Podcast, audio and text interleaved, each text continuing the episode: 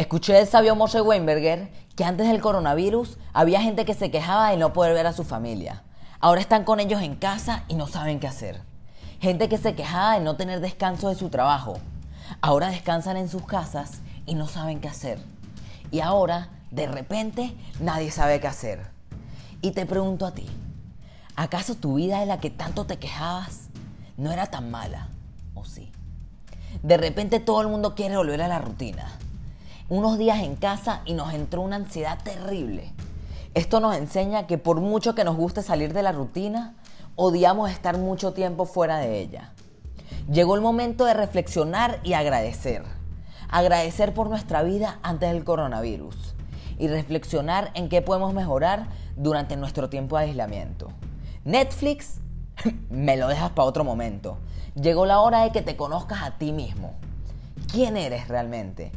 ¿Qué es lo que realmente te apasiona en la vida? Ahora que no puedes salir de tu casa, ahora que no puedes mostrar el lujoso restaurante al que vas, los hermosos países que visitas, te pregunto a ti, ¿quién eres? No a dónde vas, no con quién te juntas, sino qué es lo que tu existencia significa en este mundo.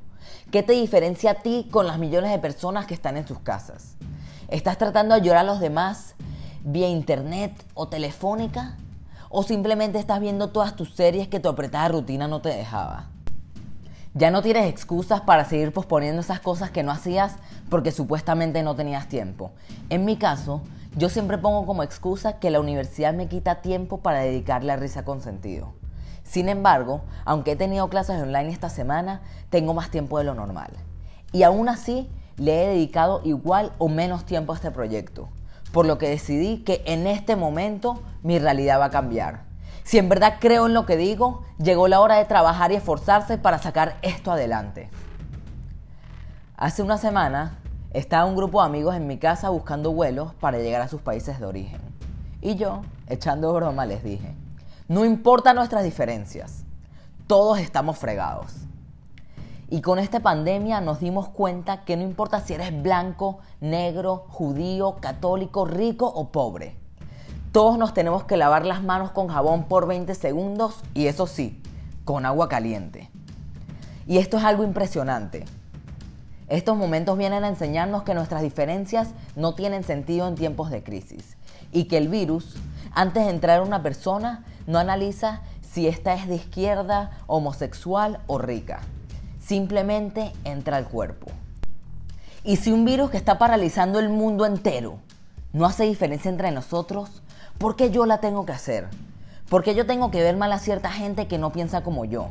¿Por qué no puedo tolerar que haya gente que se vista distinto a mí? Por eso digo gracias.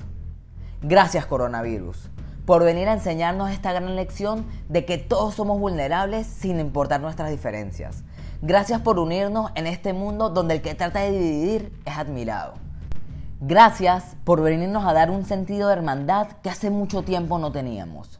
Pero sobre todo, gracias por darnos un tiempo para conocernos a nosotros mismos y pronto salir al mundo con nuestras almas repotenciadas. Recemos al Creador del universo para que detenga esta pandemia y mantengamos la unión durante estos tiempos difíciles que estamos atravesando.